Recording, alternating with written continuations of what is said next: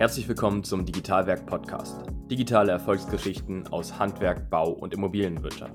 Mein Name ist Michel Philipp Marun und als Gründer, CEO und Construction Tech Expert glaube und lebe ich, dass Digitalisierung Managementaufgabe ist. Hier erlebt ihr aus erster Hand, welche Strategien zum Erfolg führen und welche Fehler ihr vermeiden solltet. Gibt es überhaupt ein digitales Erfolgsgeheimnis? Heute zu Gast in der neuen Folge vom Digitalwerk Podcast Jan-Henrik Goldbeck vom Unternehmen Goldbeck Schön, dass du da bist, äh, Jan-Hendrik, und ich freue mich auf die nächsten 30 Minuten mit dir einen interessanten Dialog zu führen über die Digitalisierung in der Bauwirtschaft, Immobilienbranche und alles, was dazugehört. Herzlich willkommen. Ja, vielen Dank. Ich freue mich natürlich auch. Bei uns im äh, Podcast ist es so, wir haben äh, für unsere Gäste immer einige Fragen vorbereitet per Zufallsgenerator. Das ist ein Ritual, was wir hier bei uns einführen. Ähm, such dir gerne eine Zahl zwischen 1 und 34 aus und ich werde dir eine von unseren Lieblingsfragen stellen. Äh, dann nehme ich spontan die ähm, 33. Die 33. Das ist die Frage. So hat sich das Arbeitsleben bei euch verändert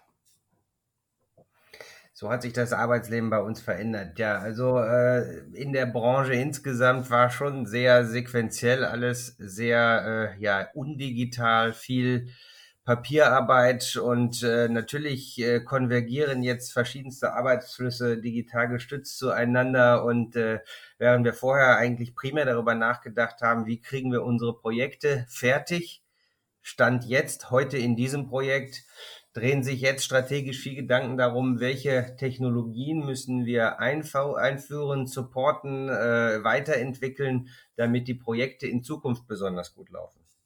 Mhm. Ja, sehr spannend, super.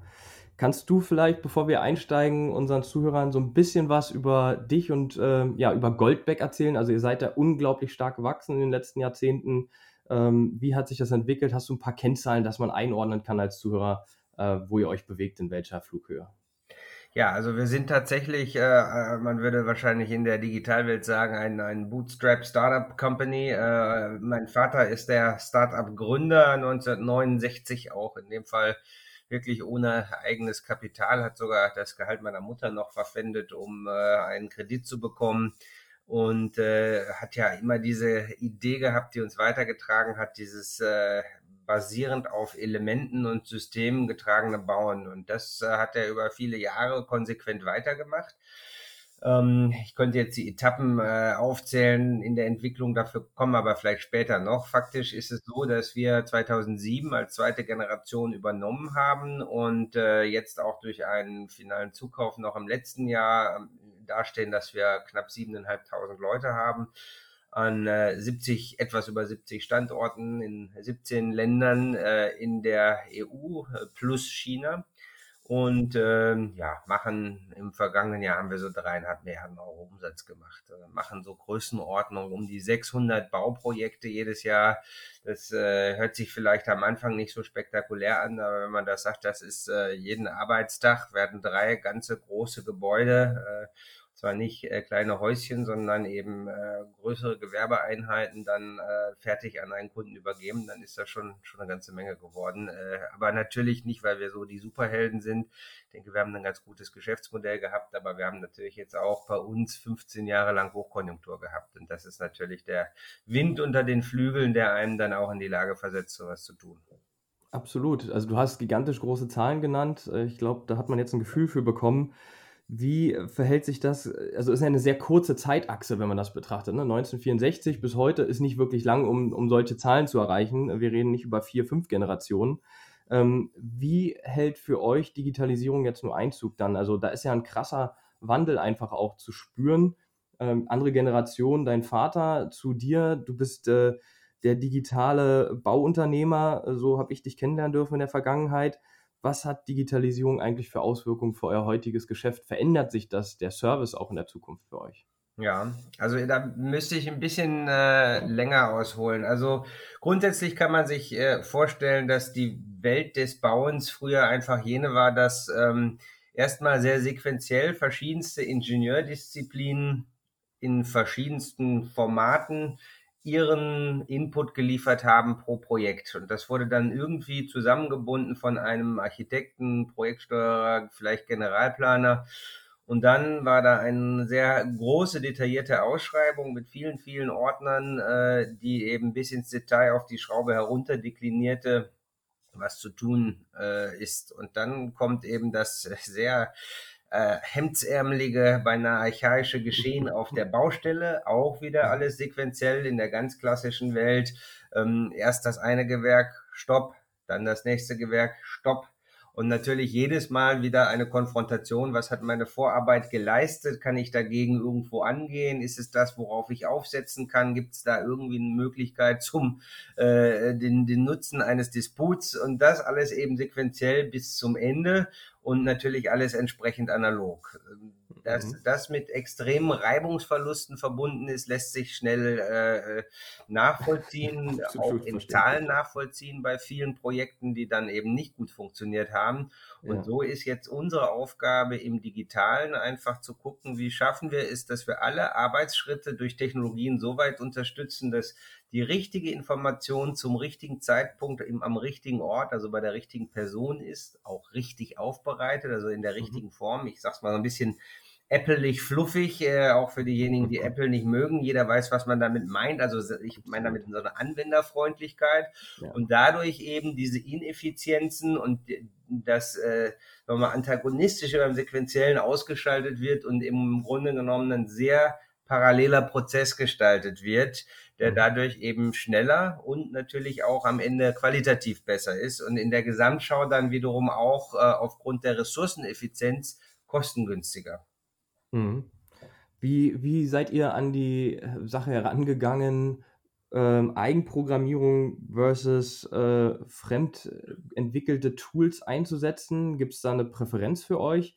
Ähm, oder habt ihr ganz klar gesagt, wir entwickeln wirklich alles selbst, ähm, weil da im Markt, in der, in der Branche über Immobilien und Bau scheiden sich da die Geister. Also ich habe ganz viele Gesprächspartner, die immer wieder darauf pochen, wir entwickeln selber und dann dieses typische Bild, zwei Millionen und zwei Jahre später, wir setzen doch auf eine fertige Lösung, egal in welchem Bereich. Also die mhm. Erkenntnis kommt dann immer erst später. Wie war das bei euch?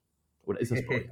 ja, äh, also es gibt ja äh, dieses, äh, ich, ich meine, ich glaube, als erstes mal alle selber zu bauen, ähm, finde ich beinahe absurd bei der Komplexität der Aufgaben, die da anstehen. Wenn ich sage, ich möchte so und so viele Gewerke mit so und so viel Fachdisziplinen, inklusive Regulatorik, inklusive aller konkludenten Abhängigkeiten in einem Gebäude irgendwo softwaretechnisch begreifen, ne, in Klammern BIM, ähm, und dann sage ich, das baue ich jetzt mal kurz selber. Das, das finde ich, finde ich schon vermessen an der Stelle. Ähm, also das heißt, man braucht da einen ganz starken Engine, irgendetwas, auf das man sich verlassen kann, weil es eben von vielen schlauen Leuten entwickelt worden ist und beständig weiterentwickelt wird. Und mhm. dann braucht man für sich selber äh, natürlich außerhalb dieses Nukleus gucken, äh, muss man schauen, wo sind die Satelliten, die man noch zusätzlich braucht. Denn die Wahrscheinlichkeit, dass eine Softwarewelt von einem Hersteller wirklich alles abbildet, was man selber in seiner Individualität braucht, ist dann entsprechend äh, nicht so hoch. Äh, gleichwohl ist das auch nicht schlimm, weil heutzutage an allen Stellen eben APIs und äh, ja die Möglichkeit zur Customization entsprechend die Möglichkeiten bieten, eben auch bidirektional mit dem, ich sag mal, äh, Kernnukleus der Software zu kommunizieren. Ja, und das ist halt eben schon dann wichtig, dass man an der Stelle seine eigenen Frontends dann definiert, wo es besonderen Unterschied macht und seine Funktionalitäten eben auf diesen gesamten Kosmos äh, programmiert, die jetzt sehr individuell sind. Aber ähm, am Ende muss man sich halt, so wie bei Herr der Ringe, so dieses, diese eine Ring, sie alle zu finden und zu binden, ne? dass man sucht sich halt eine Softwarewelt aus, ob das nun im, im ERP-Bereich ist, im BIM-Bereich ist, im Bereich äh, der Office-Software und dann hängt man natürlich so ein bisschen in der gesamten Gemengelage äh, dran und da gibt's nun im Baubereich verschiedene bekannte äh, Player, das ist natürlich Autodesk, das ist die Nemetschek-Welt und einige andere auch und da muss man sich im Bausoftwarebereich gucken, was passt zu einem gut und sich dann eben seine eigenen Applikationen bauen, dann äh, drumherum, die für einen in seinem Geschäftsmodell nochmal besonders wichtig sind. Also das heißt nicht das eine oder das andere, sondern sowohl als auch. Ja, jetzt hast du ja super schön nahegebracht, ähm, wie eure Sichtweise ist auf Selbstprogrammierung oder eben doch äh, Lösungen aus dem Markt zurückzugreifen. Aber wer entscheidet nachher eigentlich bei euch, äh, auf was gesetzt wird? Also wenn ihr den Fokus habt, wir gucken uns den Markt an. Ähm, was gibt es? Du hast jetzt ERP fallen lassen, BIM. Ähm, es gibt ja auch noch ganz, ganz triviale Bereiche, wo man auch heute deutliche Effizienzsteigerungen durch Digitalisierung erzielen kann. Jetzt ist sicherlich Digitalisierung im großen und Ganzen in den letzten Jahren aufgeploppt, intensiver betrachtet worden. Äh, aus meiner Perspektive immer noch eine Managementaufgabe. Aber bezieht ihr das Team ein, also wirklich bis runter in die, in die Ebenen des operativen Geschäfts oder kommt das gesteuert vom äh, klassischerweise CDO oder ähnliches? Mhm. Also wir wollen unsere gesamte Bereiche der Forschung und Entwicklung. Das ist auf dem einen Sektor sicherlich BIM-Digitalisierung, wo wir eine Truppe von ja, ja inzwischen knapp 40 Leuten haben, die sich um BIM-Entwicklung und BIM-Applikationsentwicklung kümmern. Auf der anderen Seite haben wir noch eine größere Truppe, die sich um Produkt, Produktinnovation, Materialinnovation ähm, etc. und äh, Systeminnovation kümmern. Und diese beiden Gruppen, die sich im Grunde genommen für Innovation, Forschung und Weiterentwicklung im Unternehmen in verschiedenen Bereichen aufgestellt haben, äh, die sind jeweils Bestandteil, wir nennen das einer Hybridorganisation, weil wir wollen nicht, dass es nur eben äh, in Anführungszeichen die, die Eierköpfe im Elfenbeinturm sind, sondern wir wollen, dass diese Leute eben in beständiger Interaktion sind mit den Leuten in der Basis, also in der Etappe, dem Bauleiter, dem Planer, äh, ähm, dem Entwurfsarchitekten, dem TGAler etc., je nachdem, worum es gerade geht, um dann zu gucken, das, was ich jetzt gerade vorhabe, ist das gut? Funktioniert das? Bitte gib mir deinen Input. Wie ist es denn im wirklichen Leben? Und äh, in dieser Iteration und Interaktion, glaube ich, findet man dann die beste Lösung. Wir brauchen natürlich schon Spezialisten, die die verschiedenen Möglichkeiten aufbereiten, aber da ist es extrem wichtig, dass das eben von äh, den Leuten, die es wirklich im tagtäglichen Doing machen, ähm, reflektiert wird, dass man eben Testumgebungen äh, schafft, wo man über Friendly User entsprechend in verschiedenen Bereichen mal verschiedene Programme und Möglichkeiten quertestet und die Erfahrung dann zurückspielt, natürlich dann gut aufbereitet und dann in Einklang und im, im äh, sozusagen Schulterschluss mit dem Management sagt, das wollen wir jetzt. Und da mhm. braucht es natürlich dann in jedem Fall Top-Management-Support, weil bei einer größeren Organisation gibt es bei der neuen Einführung eines Prozesses, eines digital gestützten Prozesses, eines Tools natürlich irgendwo immer Leute, die, ich nenne es mal Leute, die quieken, ja. Und äh, wenn man da nicht sagt, das ist jetzt unsere gemeinschaftlich gut durchdeklinierte und an der Basis verprobte Wunschwelt, äh, dann werden es diese Leute auch wieder zerschießen. Und dementsprechend äh, wichtig immer, sowas passiert nur im Austausch verschiedener Einheiten miteinander, aber dann braucht es auch einen beherzten Auftritt mit, mit äh, Support von oben. Ja, ja, absolut verständlich. Das äh, habe ich auch immer wieder gehört, dass es ohne dem eben wirklich nicht geht. Du sprachst äh, von weltweiter Vernetzung. Ähm, ich habe dich kennenlernen dürfen in der Vergangenheit auf unterschiedlichsten Ebenen. Du hast ähm, schon mal fallen lassen, ihr seid im Silicon Valley unterwegs gewesen, was ja wirklich in der Welt ähm, für Digitalisierung äh, schlechthin steht. Ähm, jetzt sitze ich in Berlin und, und habe natürlich hier das Silicon Valley äh, des Deutschlands irgendwie um mich rum. Wo siehst du da die Unterschiede? Gibt es Sachen, die im, im Silicon Valley schon erprobt werden, die hier noch im ja, Dornröschenschlaf sind? Oder sind die Sachen überhaupt nicht vergleichbar durch die unterschiedlichen Märkte? Nein, also ich würde sagen, also A, Construction Tech in dem Sinne zentriert sich jetzt in Deutschland nicht per se in Berlin, sondern das ist äh, äh, regional aufgestellt, was auch ganz gut so ist. Also Construction Tech, PropTech, wie auch immer in Amerika ist diese Begrifflichkeit PropTech nicht so richtig gängig und in mhm. Deutschland die Begrifflichkeit Construction Tech, aber es vermischt sich an der Stelle alles dann. Absolut. Also das Setup im Valley ist halt so, wir haben da, äh, stand heute drei Leute, die Berufserfahrung haben bei Goldbeck schon über sechs, sieben, acht Jahre und die trotzdem noch recht jung sind und die dann entschlossen haben, dahin zu ziehen. Wir haben da also explizit auch ein Haus gekauft, um der Community da zu zeigen, wir sind nicht irgendwelche Touristen, sondern wir sind gekommen, um zu bleiben. Ne? Okay.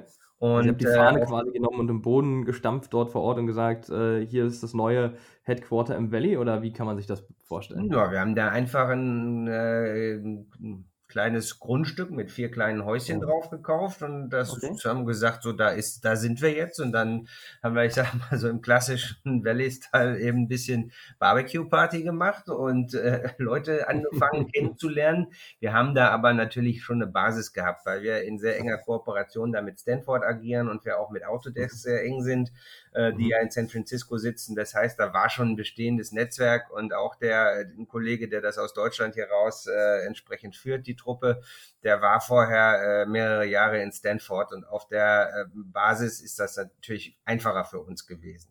Ähm, die Differenzierung insgesamt, ich glaube, im, im, im wirklich klassischen, originärsten Startup-Bereich würde ich gar nicht mal so groß sehen. Spannend wird's dann, das ist ja auch die ewige Debatte in Deutschland, wenn es um dieses Thema Growth geht. Und dann in der Branche ist ein viel zitiertes Thema, was auch äh, noch Ende, würde ich sagen, völlig offen ist, das Unternehmen Katera, also ein Wohnbauunternehmen, so eine, ein Hybrid-Approach zwischen Projektentwickler und Bauunternehmen, will ich mal sagen, ja. ähm, die eben mit unendlich Kapital ausgestattet worden sind. Deren Pitch ist im Grunde genommen vergleichbar mit dem, was wir machen, also mit einer industriellen Fertigung, mit einer hohen Wertschöpfungstiefe und Breite, entsprechend den gesamten Prozess zu ownen und darüber eben möglichst äh, effiziente Prozessverzahnung dahin zu kriegen und dann in der gesamten Gesamtschau Preiszeit und Qualität einfach ein wesentlich besseres Gebäude zu erstellen. Aber natürlich mit enormen Kosten. Das würde niemand in Deutschland sich wagen,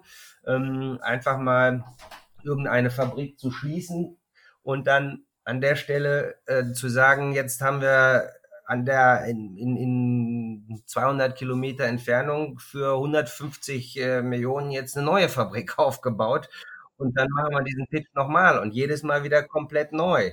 Ja? ja. Das ist ja wirklich die Philosophiefrage ne? zwischen dem europäischen Markt und dem amerikanischen. Ähm, ganz andere Herangehensweise an solche Überlegungen und Projekte. Ja. Das, das ist wirklich verrückt. Und da ist die Frage, was wird daraus? Weil es ist natürlich ein Gamble. Es ist äh, ein Gamble, der da heißt, äh, entweder werde ich mit meinen großen Investitionen, die auch ja ganz schnell gehen, das ist ja so dieses Prinzip Tesla. Dieser Michael Marks, der CEO von Katera, war auch mal kurzzeitig CEO von Tesla, wo man sagt, mit unendlich viel Geld gehe ich hart rein und versuche ganz schnell was zu tun und ja, dann, wenn es wird, wird's und wenn nicht, aus einer Management-Perspektive habe ich da, weiß nicht, vielleicht bin ich da zu konservativ, aber das ist so, ähm, da kriege ich so diese Principal-Agent-Bauchschmerzen, ne? weil das Management da, die haben natürlich irgendwie so ein bisschen äh, Skin in the Game, wie man so schön sagt, äh, aber am Ende wenn es da nicht klappt, dann ist es so, ja, wir sind, haben halt mal gefailt und dann machen wir was Neues.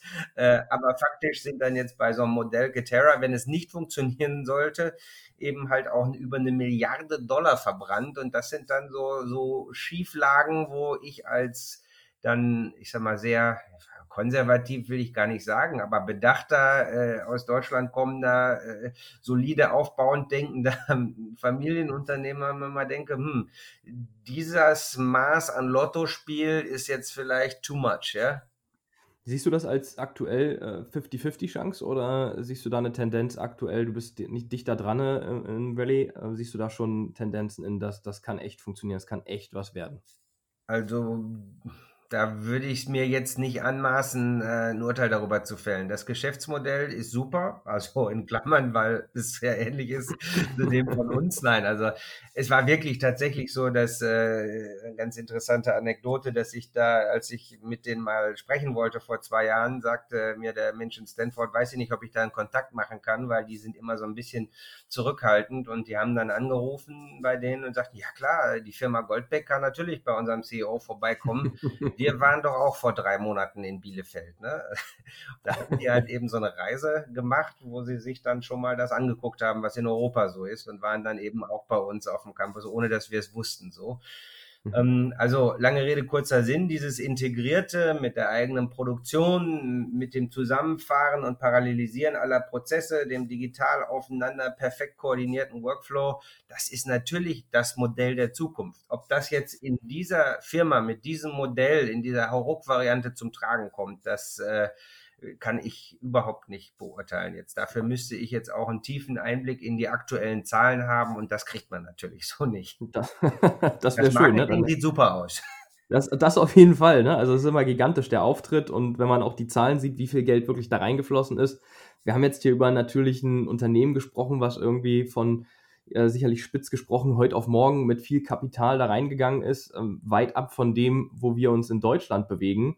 Ähm, wenn wir uns hier Startups angucken, egal ob aus Berlin, oder aus München, aber trotzdem mit dem Schwerpunkt PropTech, dann ist, dann fehlt noch das Verständnis, auch gerade in den, in der VC-Welt von den Geldgebern, die typischerweise hinterm, hinter einem Startup stecken, dann, dann ist schon deutlich zu beobachten, dass hier mehr Kapital eben aus ähm, Branchenunternehmen kommt, also strategischen Partnern, ähm, weil das Verständnis besser da ist. Wie geht ihr damit um, äh, Investitionen äh, zu tätigen in Firmen, in Startups. Ähm, ich weiß, ihr hattet den Pitch Day, wo ihr, äh, ja, ich würde sagen, herausgestochen seid schon fast aus der Branche aktuell, ähm, sowas mal auf die Beine zu stellen. Ihr habt viel Zeit dafür aufgewendet.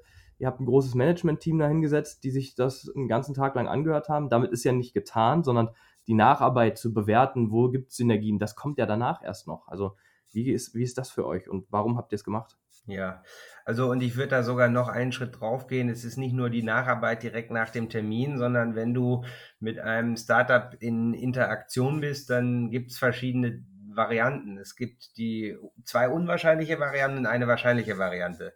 Erste unwahrscheinliche Variante ist, dass man sich so spontan in alle Belange, in die Menschen, ins Geschäftsmodell äh, verliebt, dass man sofort sagt, lass uns zusammenarbeiten und am liebsten würde ich sofort investieren.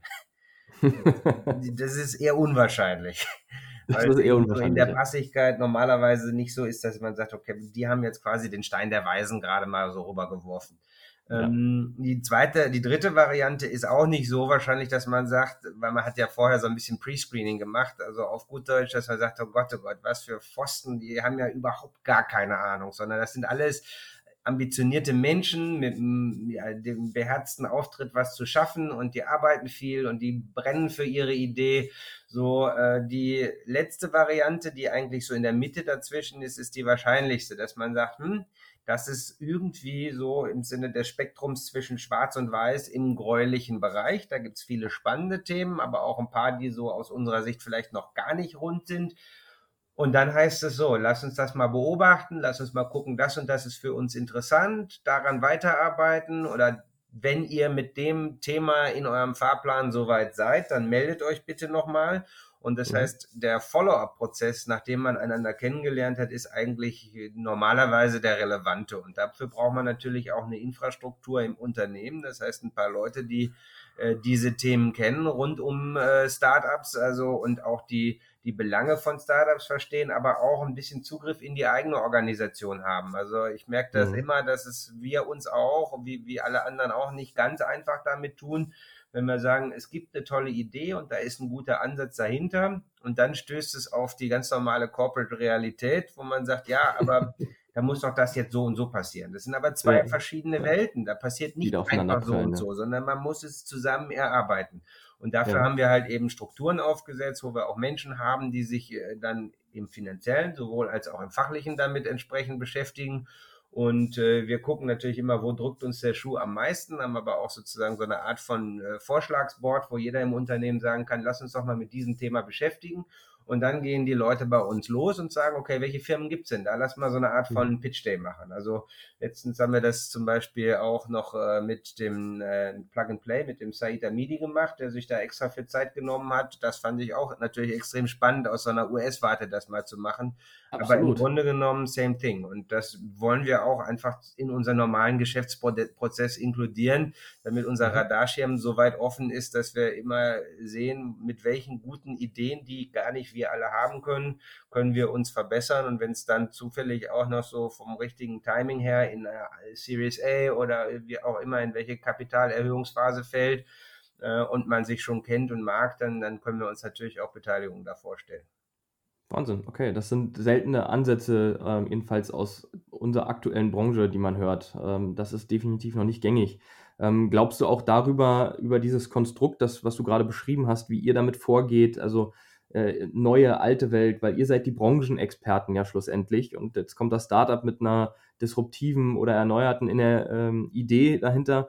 Glaubst du, durch diese Synergien holt ihr auch eure Mitarbeiter im Unternehmen ab, die vielleicht eben schon 20, 30 Jahre dabei sind, die vielleicht auch schon eher im 50. Lebensjahr sind und mit Digitalisierung nicht die größten Berührungspunkte haben, als vielleicht den Computer einer, einer Firma anzuschmeißen? Ja, ja, dann immer, wenn es funktioniert. Ne? Das ist so, du hast so verschiedene äh, Aspekte im Unternehmen. Du hast natürlich so die Tech-Nerds, die, die du brauchst, die also auch Early Adapters sind, die, die frühzeitig sich mit Eventualitäten und Möglichkeiten beschäftigen und selber vielleicht noch Input reingeben, wie man was weiterentwickeln kann. Und du hast natürlich eine große äh, Masse an Menschen, äh, eine Vielzahl an Menschen, die dann sagen, okay, äh, wenn ihr mir was gebt, dann soll es auch schon richtig cool sein und dann muss ich direkt den Nutzen sehen. Und ja. auch da, beides ist so äh, normal nicht so der Fall. Meistens kann man irgendwas releasen, was dann irgendwo so eine Beta-Version Plus Status hat und da muss man in der Realität immer noch dran arbeiten. Ja. Das ist so ein bisschen auch das Problem von unserer Branche, wenn ich jetzt die Branche speziell als Bauern sehe ähm, das ist halt eben extrem komplex, weil ich unendlich viele Menschen, Regulatorien, Fachdisziplinen da habe, die ich miteinander verbinden will. Und ich habe mhm. dieses ganz lästige Momentum der Realität. Da ist jeden Tag auf der Baustelle irgendwas anders. Mhm. Und das ist was ganz anderes als die Welt von, von Google und Facebook, wo ich im Grunde genommen über Algorithmen, über Plattformen entsprechend äh, einen smoothen Geschäftsprozess, eine Transparenz hinbekommen möchte, die aber kaum eben diese Konfrontation mit der physischen Realität hat. Und deswegen ist es auch im Construction Tech Bereich extrem schwer für Startups, richtig Fuß zu fassen, weil sie eben diese Realität auch mit mal erleben müssen. Das heißt, alle Leute, ja. die sich da austoben, denen kann ich immer nur empfehlen, bitte holt euch Leute rein, die aus der Praxis kommen und verschiedenste idealerweise, weil Bauen ist eben nicht nur der Bauleiter, sondern es ist genauso der Architekt oder der Gebäudetechnikingenieur bis hin zum Facility Manager, der nachher das Ganze ausbaden muss, was realisiert worden ist. Und wenn ich ganzheitlichen Blick auf die Komplexität des Gebäudeerstellens habe, dann weiß ich auch ungefähr, ob mein Tool in der Gesamtverortung in die richtige Richtung geht. Ansonsten wird es sehr schnell zu einer schönen PowerPoint-Präsentation und da ist beim Bauern immer so diese Verlockung, das sind eben diese unglaublich großen Zahlen. Die kann man prima vor irgendwelchen VCs hinschreiben. Ein x Billiarden, Trilliardenmarkt weltweit und alle total langweilig und langsam und kein Fortschritt gewesen. Und wir kommen durch die Tür und machen alles anders. Nur es sind jetzt alles kein, nicht, nicht alles Holzköpfe bei uns in der Branche. Die haben auch schon immer wieder versucht, Sachen zu verbessern und haben sich dann ja. häufig den Kopf an der Realität gestoßen. Ja. Das heißt am Ende in dieser Vermischung aus der, der alten Realität und der Erfahrung der Hemmnisse in diesem komplexen, realitätsbehafteten Prozess mit coolen neuen Ideen und Leuten, die mal was anders denken und vor allen Dingen auch die Möglichkeiten von Tech heute verstehen, da kann was richtig Gutes rauskommen, aber auch nur in dieser Verheiratung von, von alt und neu. Mhm. Ja, das ist, glaube ich, die hohe Kunst, ähm, das hinzubekommen. Du hast von der Komplexität im Bau gesprochen. Ähm, absolut verständlich, ähm, wenn man aus der Branche kommt, dass eben das auf dem Papier manchmal besser aussieht ähm, und nachher dann auch, wenn es entwickelt ist, total toll zu klicken ist. Nur ist die Frage, ist es dann anwendbar? Und bis dahin ist eine ganze Menge Geld reingeflossen. Ähm, immer noch viel zu wenig aus meiner Perspektive. Ähm, das Kapital, über das wir hier sprechen in Deutschland, ist noch zu gering.